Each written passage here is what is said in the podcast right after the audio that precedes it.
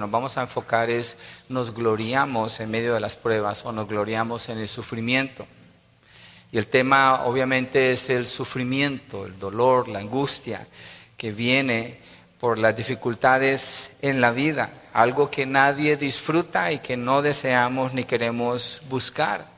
Nos trae una sensación de pérdida, desorientación, duda, derrota sobrecoge nuestras emociones y se hace difícil y causa algunas preguntas que son comunes en medio del sufrimiento, como ¿por qué hay sufrimiento?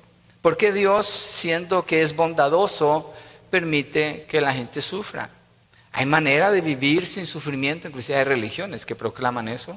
Siendo que Dios es soberano, ¿no pudiera eliminar Él el sufrimiento?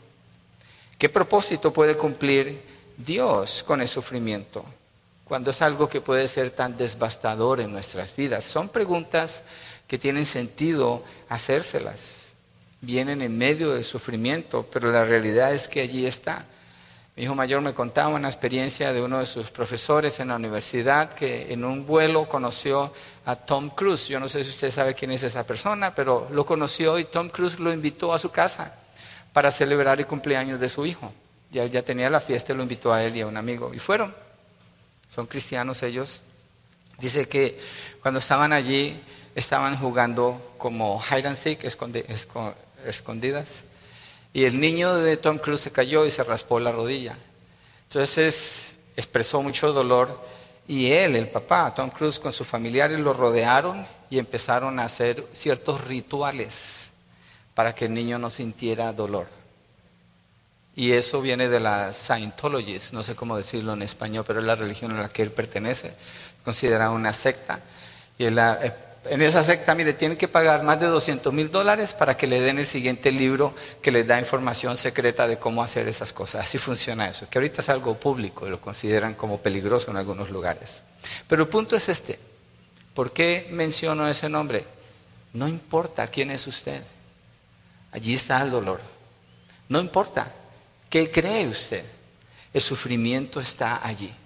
Está a la vuelta de la esquina. Como que a veces estamos pasando buen tiempo y sentimos algún temor porque estoy tan, me siento tan libre como tan contento y no sé lo que pueda venir a la vuelta de la esquina.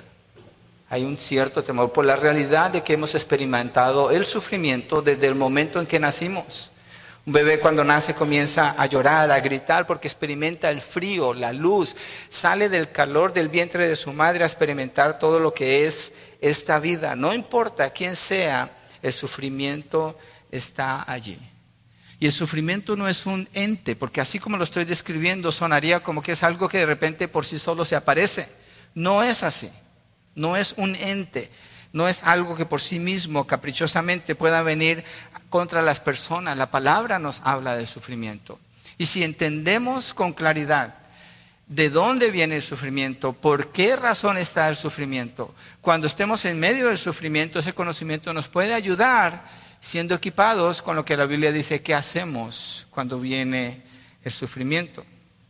Y quiero que miremos cómo el sufrimiento es un intruso en el Edén. Cuando Dios hace a Adán y Eva, algunas veces hemos visto esto, él los crea en un ambiente perfecto donde Adán y Eva no tienen sufrimiento.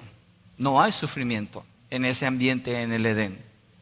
Pero ellos son tentados allí en el capítulo 3 y Dios les ha advertido antes de que esto suceda y les dice ciertamente morirán. Las palabras que Dios usa en hebreo para hablar del sufrimiento y de lo que puede venir aquí son palabras únicas, muy especiales con las que Dios le está hablando a Adán y Eva, expresando su amor, su cuidado, su atención por ellos y previniéndolos de un futuro que puede ser doloroso. Y es interesante que Satanás viene y usa las mismas palabras. Ese es el atrevimiento del enemigo de Dios. Pero leamos el capítulo, lo miramos rápidamente. Quiero que noten, que notemos juntos cómo empieza el sufrimiento. La serpiente era más astuta que cualquiera de los animales del campo que el Señor Dios había hecho. Y dijo a la mujer, con que Dios les ha dicho no comerán de ningún árbol del huerto. La mujer respondiendo a la serpiente, del fruto de los árboles del huerto podemos comer, pero del fruto del árbol que está en medio del huerto, Dios ha dicho no comerán de él, ni lo tocarán, para que no, ¿qué? Mueran. ¿Cuál es la epitome. Epitome o es la cima, lo máximo que se puede experimentar en el sufrimiento. Es la muerte. Yo les está diciendo, no hagan esto, porque ciertamente morirán. O ciertamente van a llegar allí al punto de la muerte. Está hablando del sufrimiento. La serpiente dijo a la mujer, ciertamente no morirán. El mundo proclama eso hoy en día. No morirán, no tienes que sufrir. Have fun, enjoy, disfrútalo. No trabajes tanto. Libérate de tu trabajo, sé tú mismo, sé libre. El mundo proclama el mensaje de Satanás por todos lados y nomás anima al sufrimiento. Pues Dios sabe que el día que de él coman se les abrirán los ojos y ustedes serán como Dios conociendo el bien y el mal. Es decir, puede ser independiente de Dios y probar por ustedes mismos sin necesidad de confiar en Él si es bueno o es malo. Cuando la mujer vio que el árbol era bueno para comer, que era agradable a los ojos, que el árbol era deseable para alcanzar sabiduría, ella misma empieza a definir, mire, agradable a los ojos, era deseable para alcanzar tomó de su fruto, comió también y dio a su marido que estaba con ella, se independizó. Entonces fueron abiertos los ojos de ambos y conociendo que estaban desnudos, cosieron hojas de higuera y se hicieron delantales. Aquí vemos vergüenza. La vergüenza es producto del sufrimiento. Sigamos, ocho. Oyeron que al, al, Señor Dios que se paseaba en el huerto al fresco del día, entonces el hombre y la mujer se escondieron, sufrimiento, de la presencia del Señor. Dios entre los árboles del huerto. ¿Qué les ofrece Dios? Amor, cuidado, cariño, bondad, su misma presencia. ¿Qué hacen ellos? Huyen de la presencia del Señor. ¿Por qué? Están experimentando sufrimiento, consecuencia de su pecado. Verso 9, pero Señor Dios llamó al hombre y le dijo, ¿dónde estás? Se respondió, te veo en el huerto, tuve miedo. Eh, eh, Adán está reconociendo el temor que hay en él, el miedo, pero no es un temor reverente a Dios, sino un temor por la culpa porque estaba desnudo y me escondí. ¿Quién te ha hecho saber que estabas desnudo? Le preguntó Dios. ¿Has comido del árbol del cual yo te mandé que no comieras? El hombre respondió, la mujer que tú me diste por compañera me dio del árbol y yo comí. Problemas matrimoniales aquí mismo. Entonces el Señor dijo a Dios, a Dios dijo a la mujer, ¿qué es esto que has hecho? La serpiente me engañó, yo comí, respondió la mujer.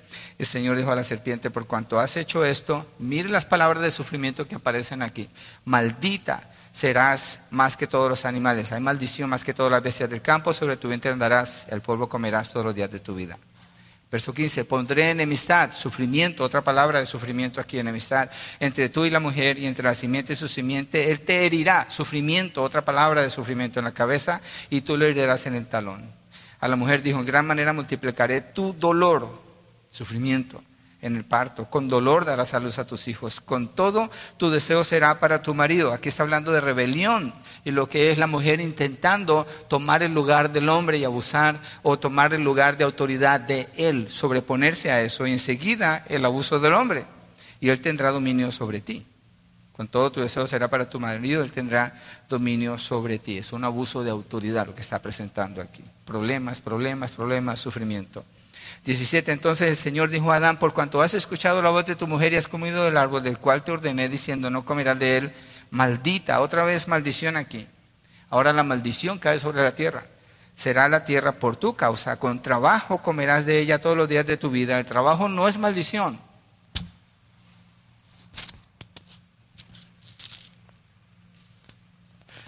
No quiero que nos distraigamos con esto. El trabajo no es maldición.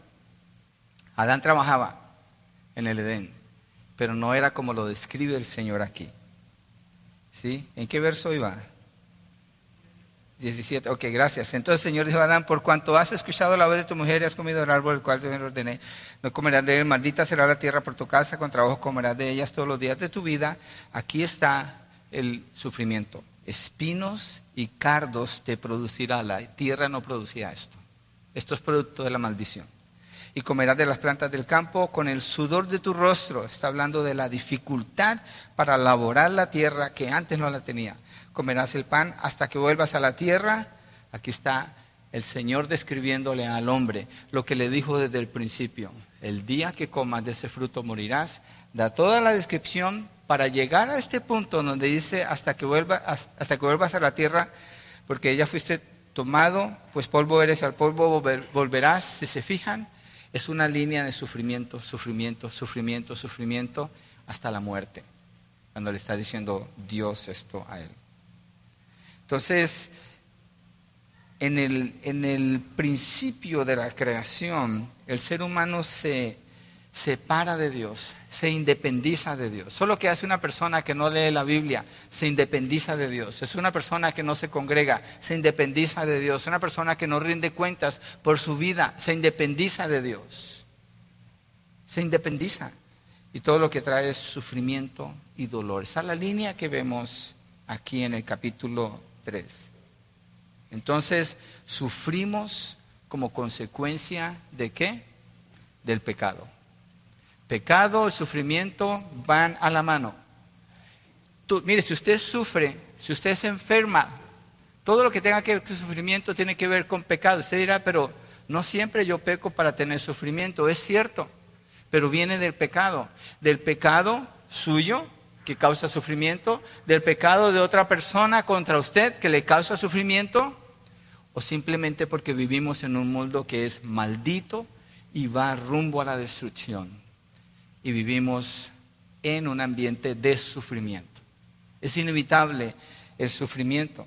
Romanos 5.12 dice, por, por tanto, tal como el pecado entró en el mundo por medio de un hombre y por medio del pecado la muerte, así también la muerte se extendió a todos los hombres porque todos pecaron. ¿Por qué se muere un bebé? Por el pecado. Si no hubiera pecado, ese bebé no se muriera.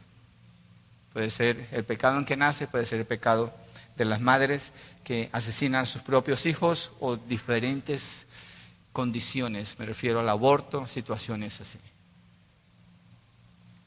Ahora miremos allí mismo. Esta es la introducción. Yo no he entrado a, lo que dice la Biblia que hagamos. Estoy hablando de la introducción para poner un fundamento del sufrimiento. ¿sí? Pero nomás quiero revisar. ¿Estamos de acuerdo? Sabemos de dónde viene el sufrimiento. Entonces, deberíamos preguntar cuando estamos en sufrimiento, ¿por qué yo? ¿Por qué a mí? Esa es una pregunta arrogante. Es una pregunta arrogante, ahorita lo quiero demostrar antes de entrar al tema principal. Esto es todavía introducción. Jesucristo sufrió sin haber pecado. En 2 Corintios 5:21 dice que el que no conoció pecado, Dios lo hizo pecado por nosotros Dios lo hizo pecado por nosotros. Cuando habla de pecado, inmediatamente tenemos que mirar el sufrimiento. Y quiero demostrarlo yendo a Isaías 53, que no está en sus notas, pero si lo quiere agregar, quiero que miremos Isaías 53 para que miremos el sufrimiento del Señor Jesucristo. Acuérdese, en Génesis 3 no hay sufrimiento. De repente, cuando ellos pecan, leemos una lista, temor, miedo, se esconden. Eh, Adán acusa a Dios y acusa a la esposa, ella acusa a la serpiente, hay problemas, hay conflictos, hay maldición sobre la tierra, hay maldición por el dolor, hay trabajo, hay, hay cardos, hay espinos, una lista de sufrimiento. Pero el que no pecó fue el Señor Jesucristo, Él no debería de haber sufrido. No tiene sentido si lo pensamos solamente con nuestro razonamiento. Jesucristo no debería de haber sufrido. Pero él voluntariamente viene, toma la forma de hombre y mira lo que dice aquí, Isaías 53. ¿Quién ha creído a nuestro mensaje? ¿A quién se ha revelado el brazo del Señor? Creció delante de él como renuevo tierno, como raíz de tierra seca. Está hablando de Jesucristo. No tiene aspecto hermoso ni majestad para que lo miremos, ni apariencia para que lo deseemos. Mira las palabras de sufrimiento, verso 3. Fue despreciado, sufrimiento desechado, eso es sufrimiento de los hombres.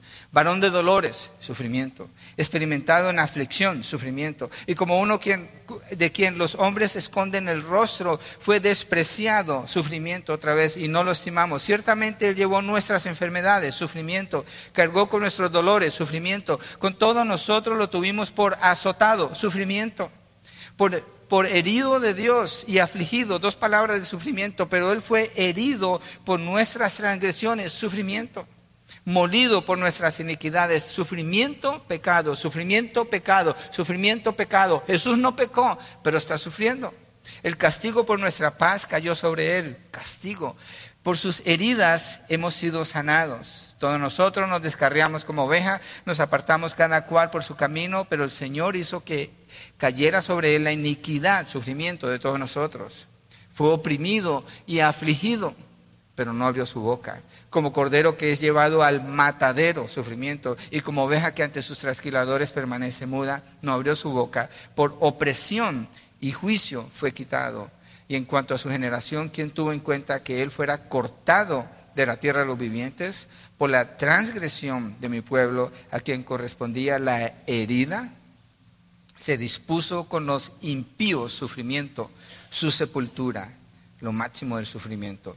Pero con el rico fue en su muerte, aunque no había hecho violencia ni había engaño en su boca. Términos de sufrimiento una y otra y otra vez, si usted los cuenta, es impresionante la manera como es descrita la vida del Señor Jesucristo, en sufrimiento.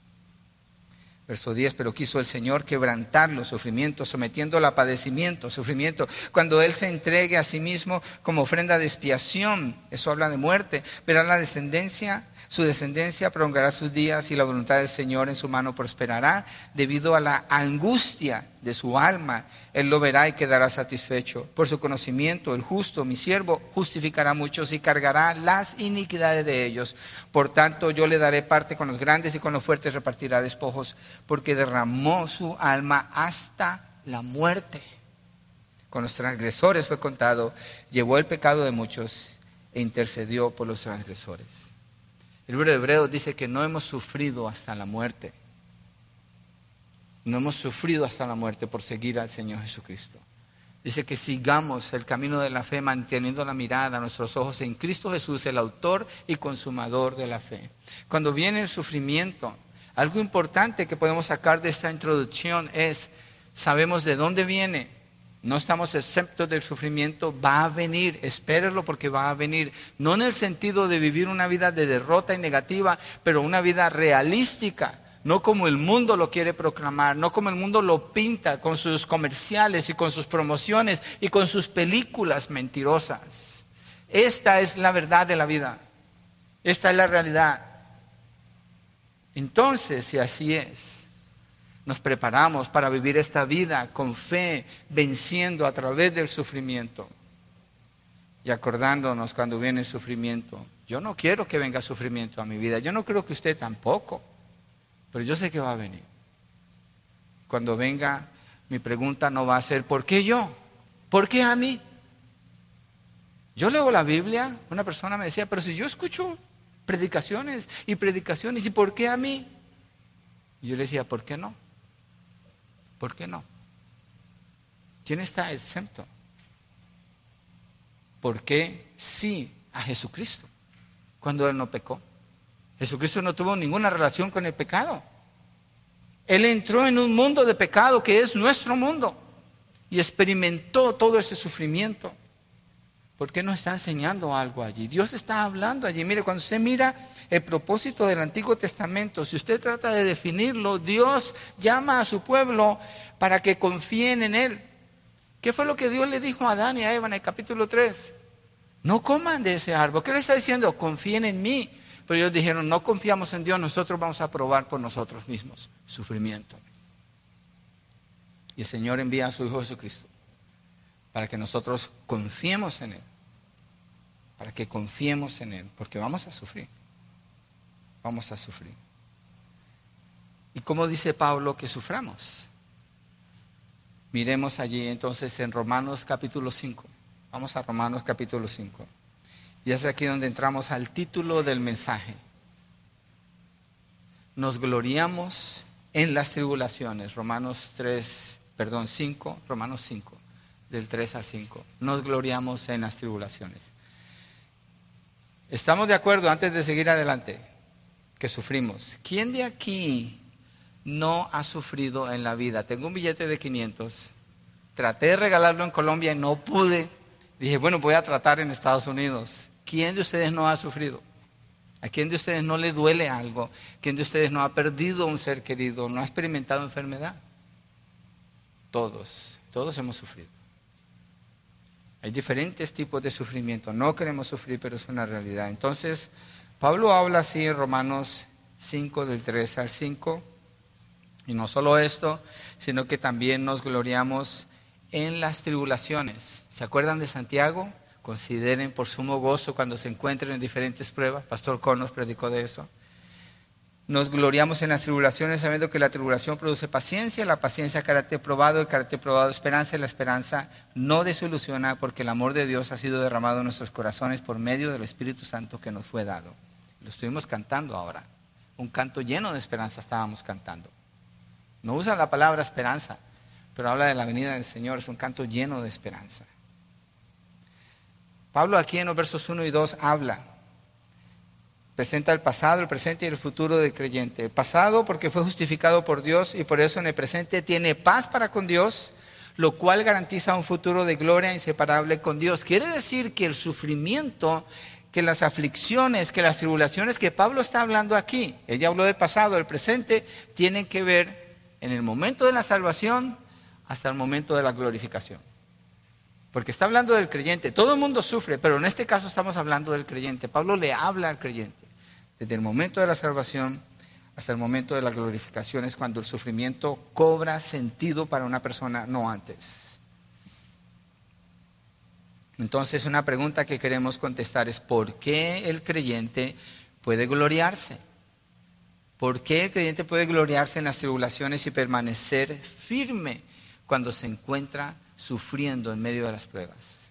Primero, porque sabemos lo que producen las tribulaciones. Aquí está hablando de conocimiento. Al principio yo mencioné un libro que lo convirtieron después en una película, Crónicas de Narnia, por C.S. Lewis. C.S. Lewis es un escritor cristiano, Crónicas de Narnia es un, es un libro clásico en el cristianismo, se lo recomiendo. Si no lo ha leído y, y si lo quiere leer con sus niños, es un buen libro, una muy buena ilustración acerca del sacrificio del Señor Jesucristo. Pero lo que mencionaba allí esta muchachita, cuando ve al león la segunda vez, el león representa al Señor Jesucristo. Cuando lo ve la segunda vez, lo ve más grande. Y la razón es porque ella lo conoce mejor. Ella lo conoce mejor. El conocimiento de la verdad produce un efecto en nuestro corazón y en nuestras mentes que nos lleva a confrontar la realidad de la vida de una forma muy diferente. La ignorancia de la verdad produce confusión, oscuridad, tinieblas, desaciertos, intrigas, dudas, temores. Pero cuando tenemos conocimiento, un conocimiento claro, podemos caminar, no es oscuridad porque sabemos dónde vamos. Lámpara es a mis pies tu palabra y lumbrera a mi camino. Entonces Pablo dice, y verso 3, y no solo eso, sino que también nos gloriamos en las tribulaciones, porque sabemos, sabemos, hay algo que sabemos. Lo que sabemos es lo que las tribulaciones producen. Pero antes de, de ir allí, mire que Pablo dice, nos gloriamos. La palabra gloriarse se puede traducir también como jactarse. ¿Qué diríamos de alguien que se está jactando por algo? Es un orgulloso, es un pretencioso, ¿cierto? Y nos cae mal la persona porque mira qué orgulloso este. Pero Pablo dice, y le escribe en el siglo primero, uno se pregunta, ¿por qué Pablo escogió esta palabra en particular y no otra? Ellos escucharon, nos jactamos en las tribulaciones.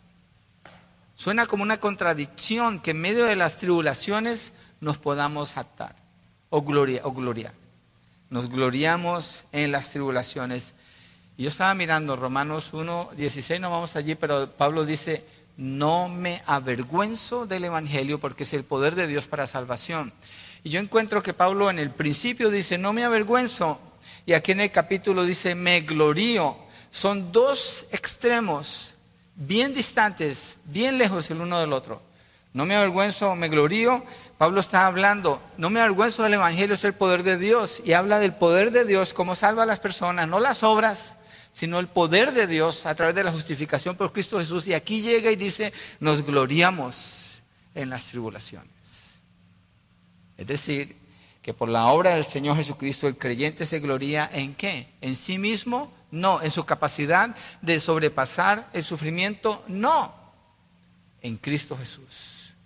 Porque sabe que Cristo sufrió lo que Él sufrió por amor a Él para permitirle ahora, en medio del sufrimiento, poderse gloriar. Y se gloria en este tiempo entre la salvación y la glorificación. El Señor Jesucristo, una de sus promesas que no son muy proclamadas fue, por causa de mi nombre serán perseguidos. En las bienaventuranzas, bienaventuranzas, bienaventurados quiere decir feliz. Bienaventuranzas en Mateo capítulo 5, el Señor Jesucristo dice, bienaventurados cuando los persigan y los vituperen y digan todo tipo de mal contra ustedes por causa de mi nombre. Entonces él habla que el sufrimiento es parte del caminar del creyente. Lo miramos una vez con un mensaje que prediqué, el pavimento que cubre la carretera donde camina el creyente, ese sufrimiento. Ese sufrimiento, en realidad así es. Mira lo que Pablo le dice a los discípulos en Hechos 14, 22. Bien interesante lo que está pasando en Hechos 14, 22. Pablo está en Antioquía. Nosotros acabamos de venir de Antioquia, en Colombia, pero aquí en la Biblia se dice Antioquía. En Listra. Y él predica, él llega y predica con Bernabé y la gente que está allí piensan que son dioses y los quieren adorar. Y Pablo le dice no y se rasga la ropa, pero igual lo quieren hacer. Él le dice que no, pero vienen otros a hablar en contra de ellos y lo apedrean y lo dejan tirado afuera de la ciudad pensando que lo han matado a Pablo. Y mire lo que él dice en el verso 22. Fortaleciendo los ánimos de los discípulos, exhortándolos a que perseveraran en la fe y diciendo, es necesario que a través de muchas tribulaciones entremos en el reino de Dios. Hubiera sido otro, le dice, no, sálganse. ¿Quién quiere ser cristiano? Miren, casi me matan. Yo quiero mi abogado, yo quiero poner una demanda, ¿qué pasó aquí? No, Pablo usa la ocasión para decirles a ellos, ánimo hermanos y yo les digo, ánimo, el sufrimiento que usted está pasando no es en vano. El sufrimiento que usted está pasando es necesario para entrar en el reino de los cielos. No le va a dar la entrada, no le va a ganar un privilegio para entrar, pero es que es la manera como se llega ya es esa. Su sufrimiento no es en vano, usted puede gloriarse en su sufrimiento porque a través de muchas tribulaciones es necesario que entremos en el reino de los cielos. Entonces, en medio del sufrimiento es prioridad obedecer a Dios, no importa lo que esté pasando. Esa es prioridad. Mire, Mateo, nomás lo quiero mencionar, capítulo 7 dice el Señor Jesucristo. Dos hombres están edificando casa. Uno la edifica sobre la arena. ¿Y qué pasa con ese? La edifica de volada. Ya hablo mexicano, de volada la, la edificó, bien rápido.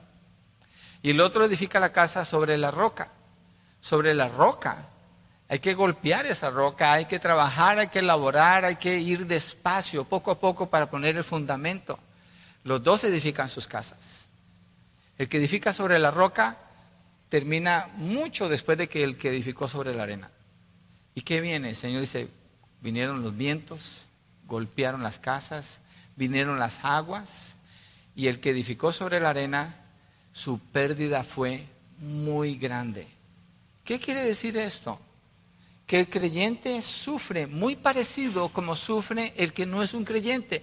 La única diferencia para el creyente es cuando sufre por el Evangelio, pero aparte de eso hay mucho sufrimiento que es parecido. No hay diferencia. A veces hay personas que creen que porque son creyentes o ya estamos fuera del mundo, las cosas del mundo no me tocan a mí. ¿De dónde salió el COVID?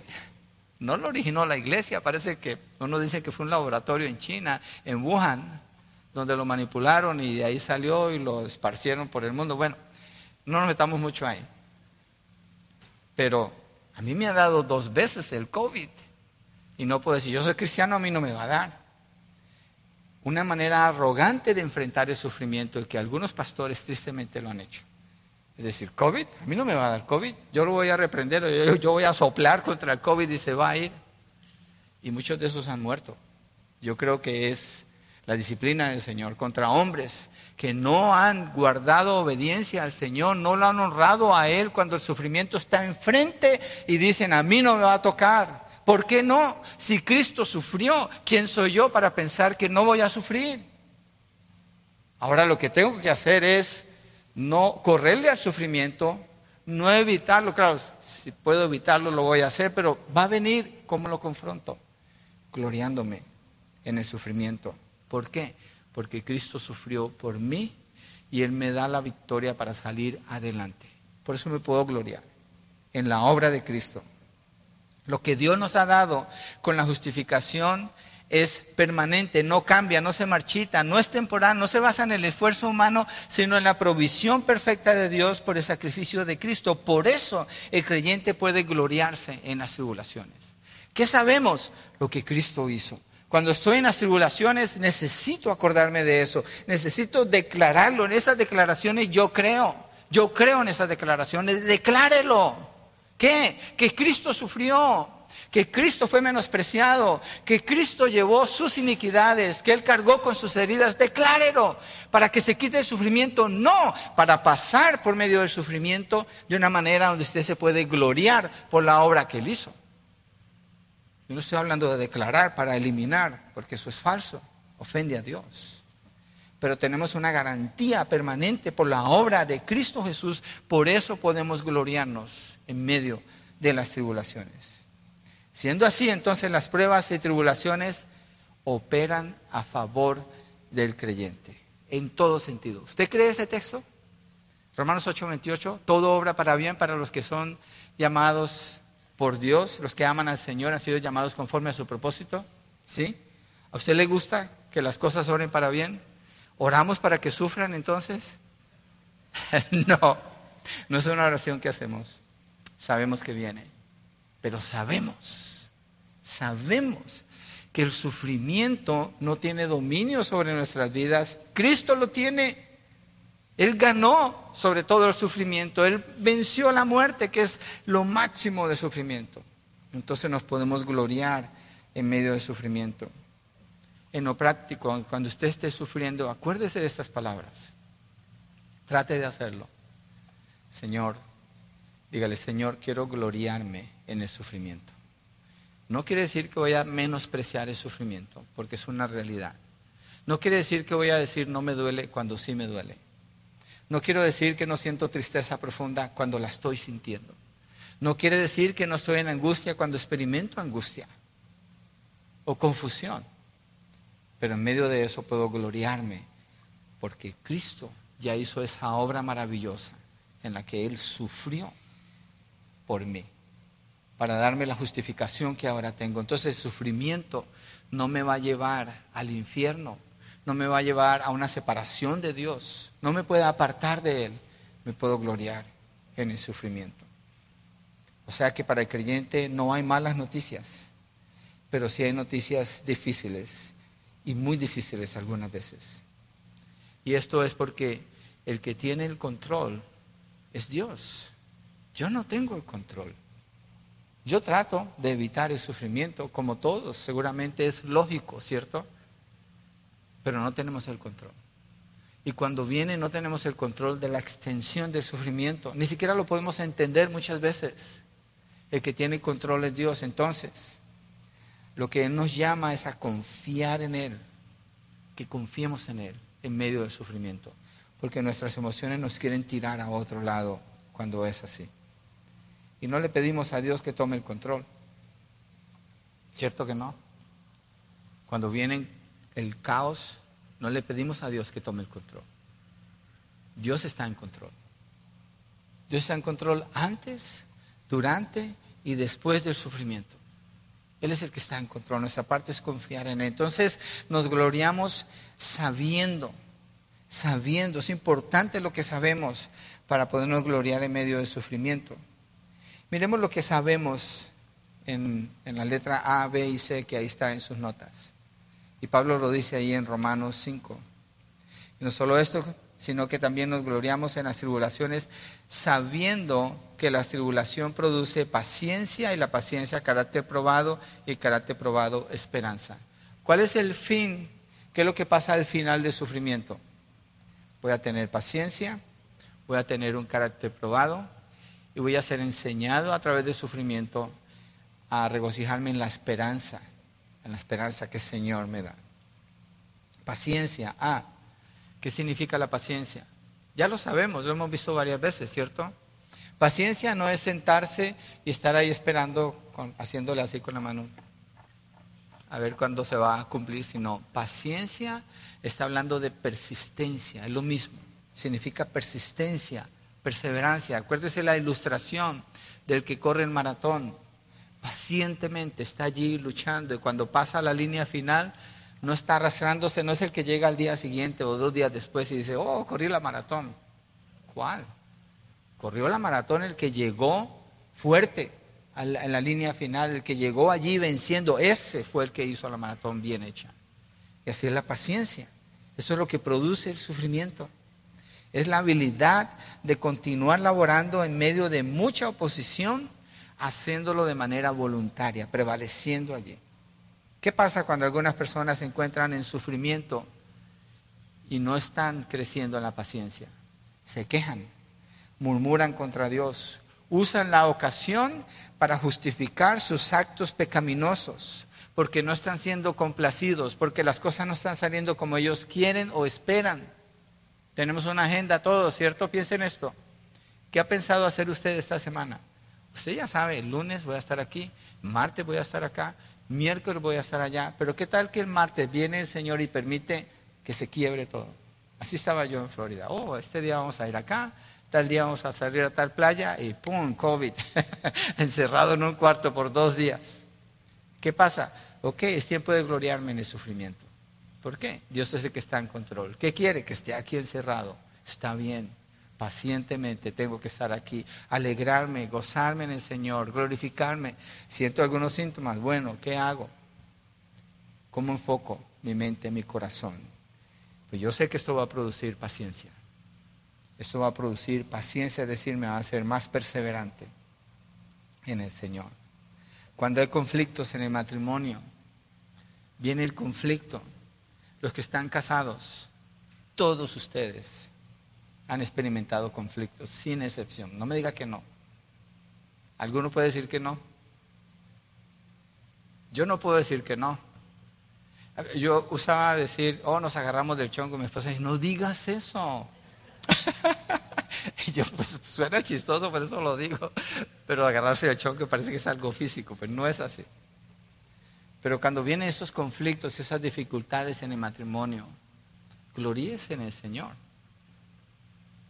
Aprenda a discernir si usted causó el sufrimiento por algún pecado suyo o si fue de su esposa, que haya perdón, que haya reconciliación, pero igual las consecuencias se viven allí. ¿Y qué hacemos? ¿Qué es lo que yo sé? ¿Qué sé cuando estoy en el sufrimiento? ¿Qué es eso que yo sé? Que Cristo murió en la cruz, que Cristo sufrió. ¿Qué es eso que yo sé? Que puedo gloriarme en las tribulaciones. ¿Por qué? Porque sé que va a producir paciencia. Voy a ser mejor después de que pase de aquí. Pero si me resisto y me quejo y, hago muchos complen y ando anunciando mi sufrimiento a todo el mundo, ¿qué pasa? No aprendí nada. ¿Y qué sucede? Se va a alargar ese sufrimiento. ¿Hasta cuándo? Hasta que se forme la paciencia que Dios quiere formar en su corazón. ¿Por qué? Porque el que está en control es Dios. Entonces mejor le obedezco a Él. Y sufrimiento viene con los hijos, con los padres, el trabajo, ministerio, salud, finanzas. Pero para el creyente es diferente, la vida no está planeada por él mismo, está planeada por Dios y sostenida por él. Ha sido justificado con la paz que ahora tiene y sabe que cada situación a la que se enfrenta está bajo la voluntad de Dios. Él es soberano. Como creyentes, ¿quién es el soberano cuando las cosas no salen como usted espera? ¿Quién es el soberano? ¿No es Dios? ¿Y cuál es el error principal que se puede cometer? Querer tomar el control. ¿Y qué pasa cuando eso se hace? Usted empieza a manipular lo que está a su alrededor para poner las cosas en el orden que usted espera. Confíe en Dios. Él le puede dirigir en medio de eso. Acuérdese de lo que usted sabe. Puedo gloriarme en medio de las tribulaciones, porque yo sé que la tribulación produce paciencia. Pero los dos versos anteriores dice, he sido justificado por Cristo. Eso me ha dado paz con Dios.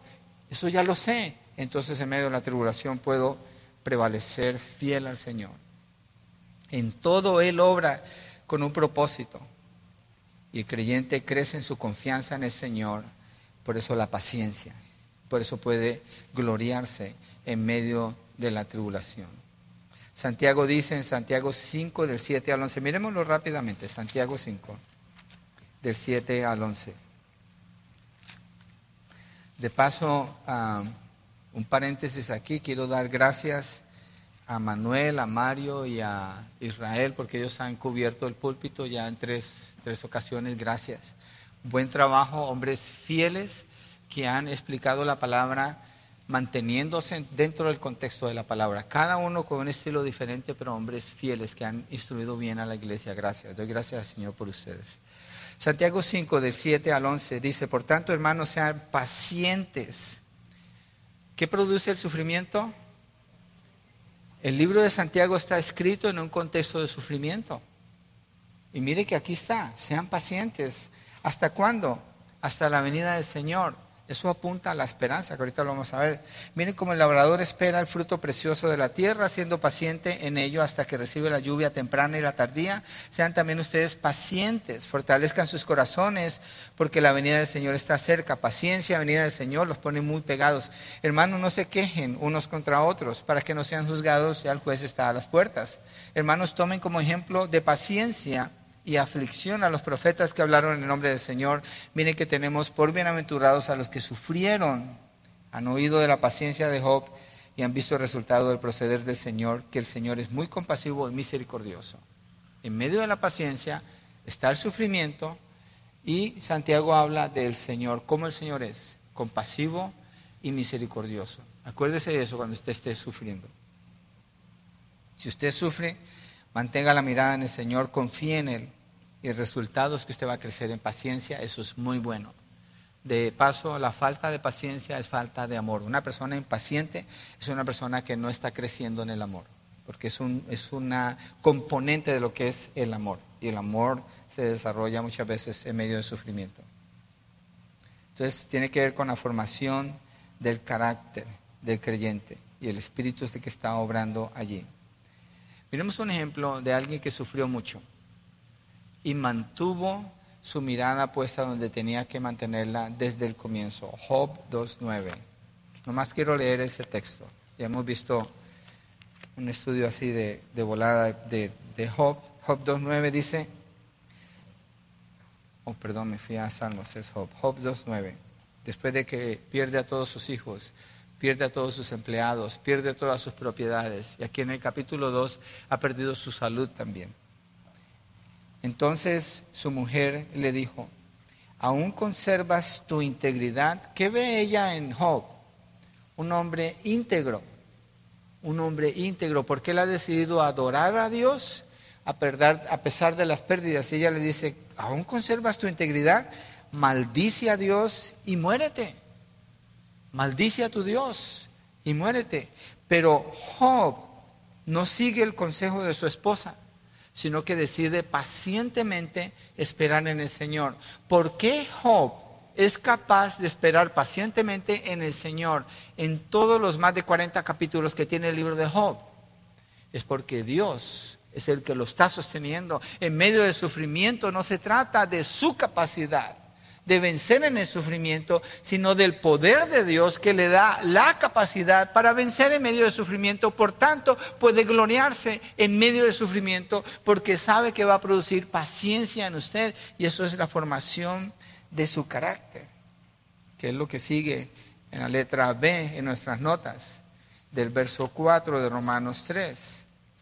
La paciencia produce carácter probado. Entonces sabemos también que la, paciencia produce esto. Mire, el creyente es, me gusta usar la ilustración de las bolsitas de té. ¿Les gusta el té? A mí me gusta el té. Pero las bolsitas de té, cuando usted prepara el té, el agua caliente, pone la bolsita y creo que cinco minutos después más o menos se saca la bolsita con la cuchara, ¿sí? Y usted le da vuelta al hilito y aprieta esa bolsita de té Usted quiere ese sabor que está allí, es cuando más rico sabe el té. Así es el creyente, somos como esas bolsitas. Y el Señor pone esa cuerdita alrededor nuestro, nos pone una cuchara y empieza a apretar. ¿Qué es lo que va a salir del creyente? Lo mejor, va a saber mejor. Su carácter se va a mostrar. Pero si lo que sale es amargo, algo está diciendo esa situación. Y la situación de las pruebas son las que muestran dónde está una persona. Yo le decía a una persona soltera, mira, cuando tú quieras saber cómo es esa persona con la que piensas casarte, Usa el decir no y atrévete al sufrimiento y a las situaciones difíciles sin querer solucionarlo y tú mira cómo reacciona y cómo reaccionas tú también. Eso te va a dejar ver cómo está el carácter de esa persona y te va a ayudar a entender, ¿quieres seguir adelante o no? Nosotros somos probados, nuestro carácter es probado. Pero no se trata de probado para mostrar que fallamos, se trata de probado para mostrar que crecemos en nuestro carácter. Segunda de Corintios 8, del 1 al 5. Vamos a apoyarnos en este texto. Vamos allí, Segunda de Corintios 8, del 1 al 5. Dice Pablo, ahora hermanos, les damos a conocer la gracia de Dios que ha sido dada a las iglesias de Macedonia. Pues en medio de una gran prueba de aflicción, ¿cómo están los macedonios? Como las iglesias de Filipenses. Una gran prueba de aflicción. Miren los términos que está usando. Abundó su gozo. Espérenme, paremos un segundo. Una gran prueba de aflicción que abundó su gozo. Esta iglesia no se está quejando. Esta iglesia no está quejándose. Abundó su gozo y su profunda pobreza empieza a describir parte de esa aflicción. Sobreabundó en la riqueza de su liberalidad. Es decir, los filipenses o los macedonios no está diciendo, no, es que me ha ido bien mal y ya no tengo y por eso no puedo dar. No, lo que vemos en ellos es que sobreabundó en la riqueza de su liberalidad, porque yo testifico que según sus posibilidades y aún más allá de sus posibilidades, dieron de su propia voluntad. ¿Cómo? Suplicándonos con muchos ruegos el privilegio de participar en el sostenimiento de los santos y esto no como lo habíamos esperado, sino que primeramente se dieron a sí mismos al Señor y luego a nosotros por la voluntad de Dios. Aquí va una iglesia con mucho sufrimiento. Cuando un creyente está sufriendo, esa es una oportunidad de oro en sus manos. No para que esté quejándose, no para que esté haciendo complaint, no, no, no, eso es lo que el mundo hace. Es para que se gloríe en medio del sufrimiento por lo que usted ya sabe, lo que usted ya conoce que Dios ha hecho. Y entonces, en esa paciencia, esperando el Señor, su carácter es probado cuando usted empieza a testificar de la bondad del Señor. Cuando usted piensa en medio del sufrimiento a suplicar por las oportunidades para servir. Es cuando en medio del sufrimiento usted siente compasión por el que está sufriendo y aún más que usted y empieza a orar por ellos. Pero la pérdida de ese sufrimiento es cuando el creyente, si es que es un creyente, se centra tanto en sí mismo que empieza a quejarse, que empieza a considerar su condición y se empieza a deprimir y a caer y a caer y a caer y a caer. Cuando lo que Dios quiere es manifestar gloria a través de su vida. Porque usted es un trofeo en las manos del Señor, acuérdese. Somos trofeos en las manos del Señor. Dios está obrando en nosotros. Entonces, sufrimiento son oportunidades de oro que Dios trae a nuestras vidas para manifestar un carácter probado. Quiero mostrar un ejemplo de carácter probado que lleva a la esperanza y ahí me muevo a la letra C. Entonces, nos gloriamos en las tribulaciones sabiendo que producen paciencia, la paciencia un carácter probado. En la letra C hay dos textos no lo voy a leer, pero los dos textos hablan de esperanza. Romanos 8, 24, 25, primera de Pedro 1, 3 al 9 lo puede leer en su casa. Por cuestión de tiempo no quiero ir allí. Pero hablan de una esperanza viva. Cuando Dios nos salvó, inmediatamente habla de lo que Dios va a cumplir. Cuando regresemos a Romanos 8 van a ver la, explicación que Pablo da de esto. Pero quiero eh, ilustrar con la vida de David. Primera de Samuel, en el capítulo 17, 34 al 37. Miremos un personaje que ha sufrido, se ha gloriado en el sufrimiento, ha crecido en paciencia. La paciencia ha provocado en él un carácter probado y el carácter probado ha producido en él esperanza. Y esto es lo que él hace de una manera práctica frente al sufrimiento, frente a la posibilidad inclusive de la muerte. Y mire cómo él habla. Primera de Samuel 17, 34 al 37. Pero David respondió a Saúl, su siervo apacentaba las ovejas de su padre. Este es el confrontamiento con Goliat. Todo el ejército está amedrantado, se dice, están atemorizados. tiemblan ante Goliat y ninguno quiere pelear contra él. David dice, yo voy a pelear contra él. Su siervo apacentaba las ovejas de su padre cuando un león o un oso venían y se llevaba un cordero de rebaño, yo salía tras él, lo atacaba, lo rescataba de su boca y cuando se levantaba contra mí lo tomaba por la quijada, lo hería y lo mataba. Yo no creo que esto es algo casual lo que David está diciendo. Yo no creo que David, siendo un niño de repente, hizo estas cosas. Él aprendió a través del sufrimiento. Tal vez murieron algunas de sus ovejas. Tal vez sufrió dolor en medio de esto, pero aprendió a confiar en Dios y esta es la descripción de lo que él ha aprendido. Su siervo ha matado tanto al león como al oso y este filisteo incircunciso será como uno de ellos porque ha desafiado los escuadrones del Dios viviente y David añadió, el Señor me ha librado, lo que sabemos. El Señor me ha librado de las garras del león y las garras del oso, me librará de la mano de este filisteo. El Señor me ha ayudado. ¿En qué área ha sufrido usted? Piense en esto. Usted ha sufrido, hemos sufrido. ¿No le ha librado el Señor cada vez?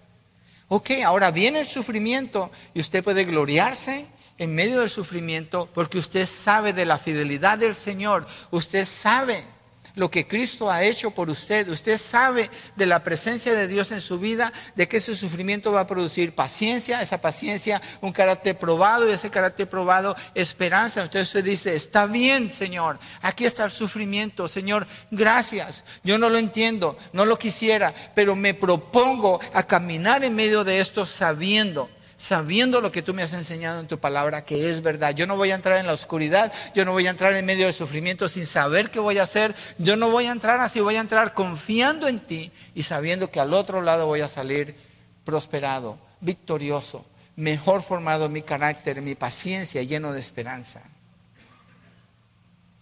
Y Saúl le dijo, ve y que el Señor sea contigo y así es.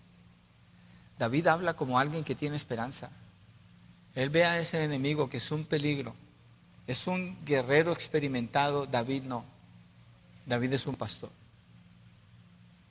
Y lo confronta y lo vence. Porque está confiando en Dios. Y David en cierto sentido se está gloriando de la situación. Pero en el gloriarse no es en él. Dice, es que el Señor me ha ayudado.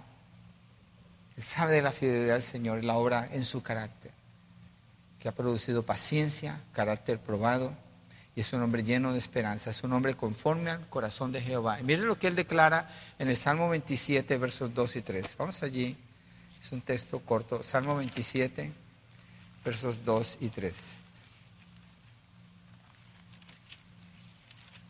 Claro, ellos hablan en, él habla en un lenguaje de guerra, como ellos vivían, pero nosotros podemos contextualizar esto y tratar de entender cómo se ve en la vida de nosotros ahora. Salmo 27, 2 al 3. Cuando los malhechores vinieron sobre mí para devorar mis carnes, ellos, mis adversarios y mis enemigos, tropezaron y cayeron. Si un ejército acampa contra mí, no temerá mi corazón. Si contra mí se levanta guerra, a pesar de ello, yo estaré qué? Confiado. ¿Confiado en sí mismo? No, en el Señor. En el Señor. De eso se trata, pasar por el sufrimiento, porque Dios es el que nos está guardando. Entonces permanecemos firmes en las pruebas, porque sabemos lo que producen paciencia, carácter probado y esperanza. Eso no se puede comprar, se tiene que experimentar a través del sufrimiento. Y por último, punto dos, nos gloriamos en las pruebas porque el amor de Dios ha sido derramado en nuestros corazones. El amor de Dios ha sido derramado en nuestros corazones. Romanos 5:5. Y la esperanza no desilusiona porque el amor de Dios ha sido derramado en nuestros corazones por medio del Espíritu Santo que nos fue dado. Dios ha derramado ese amor sobre nosotros. Pablo dice en Efesios 1:13, en él también ustedes después de escuchar el mensaje de la verdad, el evangelio de su salvación y habiendo creído fueron sellados en él con el Espíritu Santo de la promesa la garantía de la presencia de Dios, porque el Espíritu Santo ha venido a vivir en el creyente. Y eso es la prueba de que Dios ha derramado su amor sobre nosotros. Mira las palabras de Pablo. Pablo no dice que Dios ha derramado de su amor. Digamos, yo tengo, bueno, no tengo, tengo una botella aquí. Pero si yo derramo algo del agua, diríamos derramé de la botella algo de agua.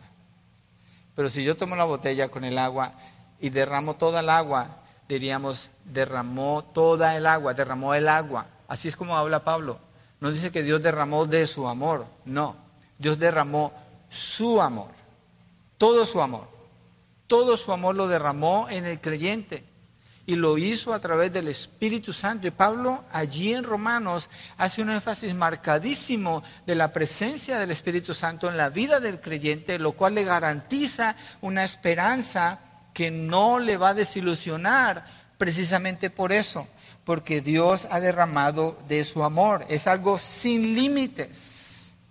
Y lo maravilloso no es que nosotros amamos a Dios, sino que Dios nos ha amado nuestro amor hacia Dios, nosotros le damos a Dios de nuestro amor, porque estamos limitados por causa del pecado. Pero Dios nos da a Él, de, Él nos da todo su amor sin ningún límite. No hay limitaciones, porque nosotros nos distraemos, pecamos, tomamos a veces alguna dirección equivocada, Dios no. La atención de Dios está 100% en nosotros, al punto que ha venido a vivir en nosotros para manifestar ese amor en nosotros. Mire Efesios 3, 16 al 19. Vamos allí. Miremos lo que Pablo dice allí. Entonces, iglesia, ¿podemos confrontar el sufrimiento? ¿Es algo raro a nuestras vidas? No, ni a la de ninguna persona. ¿Cambia a nivel de sufrimiento? Sí cambia. Y mucho de ese sufrimiento no es nuestra elección. No es. Dios sabe por qué. Efesios 3, 16 al 19, les ruego que Él les conceda a ustedes, conforme a las riquezas de su gloria, el ser fortalecidos con poder por su espíritu en el hombre interior. ¿Fortalecidos por quién? Por el espíritu, ¿cierto? El poder del espíritu. Miren 17, de manera que Cristo habite por la fe en sus corazones, también ruego que arraigados y cimentados en qué? En amor. ¿Cuál amor? ¿Nuestro amor por Dios? No el amor de Dios por nosotros, porque empieza a hablar de eso. Dice, ustedes sean capaces de comprender con todos los santos cuál es la anchura, la longitud, la altura y la profundidad y de conocer el amor de Cristo que sobrepasa el conocimiento para que sean llenos hasta la medida de toda la plenitud de Dios. Es decir, a ustedes no les falta nada. Cuando viene el sufrimiento, acuérdese de lo que usted sabe. No le falta nada. Usted tiene todo el amor de Dios a su favor. La evidencia de que alguien es salvo tiene que ver con esto, con la presencia del Espíritu Santo y el amor que Dios ha derramado sobre esta persona. Eso es algo maravilloso, es un amor perfecto, completo, eterno, incambiable. Nosotros los varones tenemos que orar por nuestras esposas, o más bien por nosotros, pidiéndole, Señor, enséñame a amar a mi esposa como Cristo amó a su iglesia. ¿Cuándo dejamos de orar así? Nunca. ¿Por qué? Porque siempre estamos aprendiendo. Dios en su amor por nosotros, Él nos está aprendiendo a amarnos, Él nos ha amado, ya nos dio todo su amor sin ninguna limitación, de manera perfecta, completa y eterna. Eso, esto habla de una seguridad plena. Dios nos ha abrazado y nos está sosteniendo por medio de su Santo Espíritu. ¿Quién nos va a poder separar de Él? ¿Qué nos va a poder separar de Él?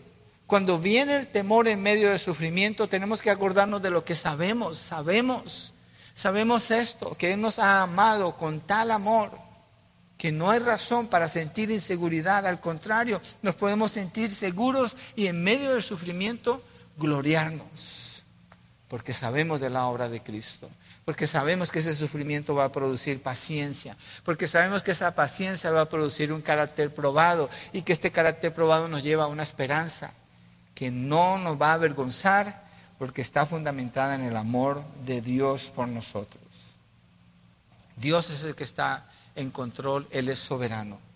Podemos confiar en Él. Cada situación de sufrimiento y dificultad en nuestras vidas va a venir con un propósito. Va a venir con un propósito. A veces no lo vamos a entender, pero siempre tiene un propósito. Porque el amor de Dios no es un amor emocional, no es un amor casual, es un amor perfecto, completo, Él está en control sobre toda circunstancia. Él nos va a guiar y nos va a sostener en medio de eso. Su propósito lo va a cumplir. Él lo va a cumplir. Mira lo que dice acerca del amor de Dios, allí en Romanos 5, 6 al 10. Un poquito más del amor de Dios, miremos eso. ¿Cómo nos ha amado Dios? Romanos 5, verso 6, porque mientras aún éramos débiles, eso está en contra nuestra. Débiles quiere decir inadecuados para buscar a Dios. A su tiempo Cristo murió por los impíos, otra cosa que está en contra nuestra, porque difícilmente habrá alguien que muera por un justo, aquí está comparando el amor humano, Tal vez algunos se atreva a morir por el bueno, pero Dios demuestra su amor para con nosotros en que siendo aún pecadores, otra cosa que habla en contra nuestra tres, Cristo murió por nosotros. Entonces, mucho más, habiendo sido ahora justificados por su sangre, seremos salvos de la ira de Dios por medio de él, porque si cuando éramos enemigos, cuarta cosa que dicen contra nuestra, fuimos reconciliados con Dios por la muerte de su Hijo, mucho más habiendo sido reconciliados, seremos salvos por su vida. Ese tipo de amor nosotros no lo conocemos solamente por Dios, solamente por Dios.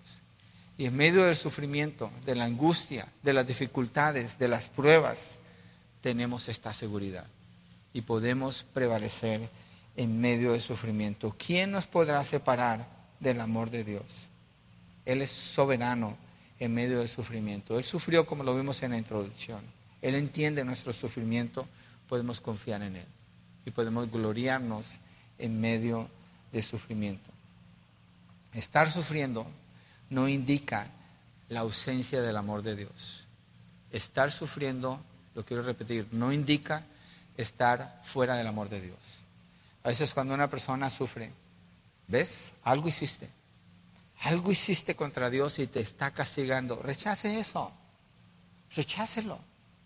Los mundanos así piensan, piensan en el karma y piensan en toda esa onda. Hiciste algo, ahora te viene esto. No. Libro de Job. Cuando Dios trae sufrimiento sobre Job, piensa en esto.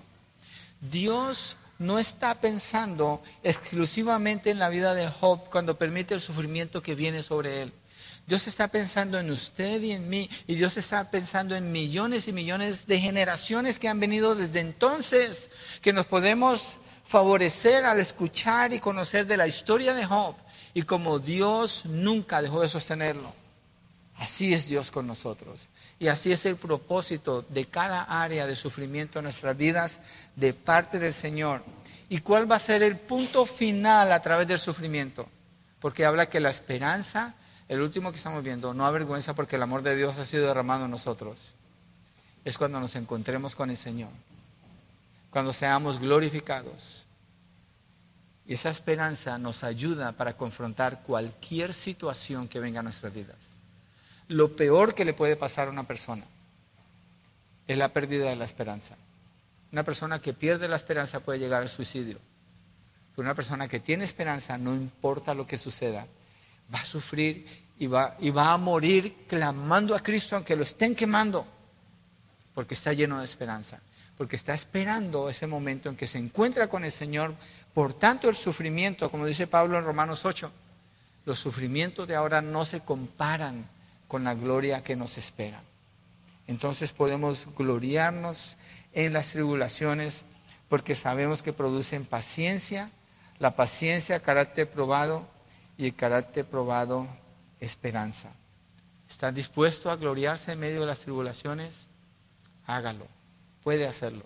Tiene todo a su favor. Y Dios va a lograr su propósito en su vida y Él va a ser honrado a través de esa situación, sea la que sea. ¿Por qué no nos ponemos de pie y cerramos con una oración?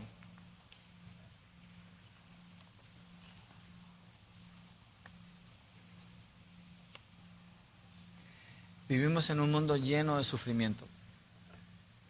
Y en Estados Unidos, lastimosamente, nos podemos acostumbrar a la comodidad y a pensar que no vamos a sufrir. Pero no tenemos idea. Dios es el que tiene control de todas las cosas y cuando venga nos va a ayudar. Señor, gracias por tu palabra, por la declaración de Pablo, Señor, que va contraria completamente a lo que el mundo pueda conocer o proclamar, pero es para nosotros, tus hijos. que podemos gloriarnos en medio de las tribulaciones. Lo podemos hacer, Señor, considerando la obra que tú hiciste.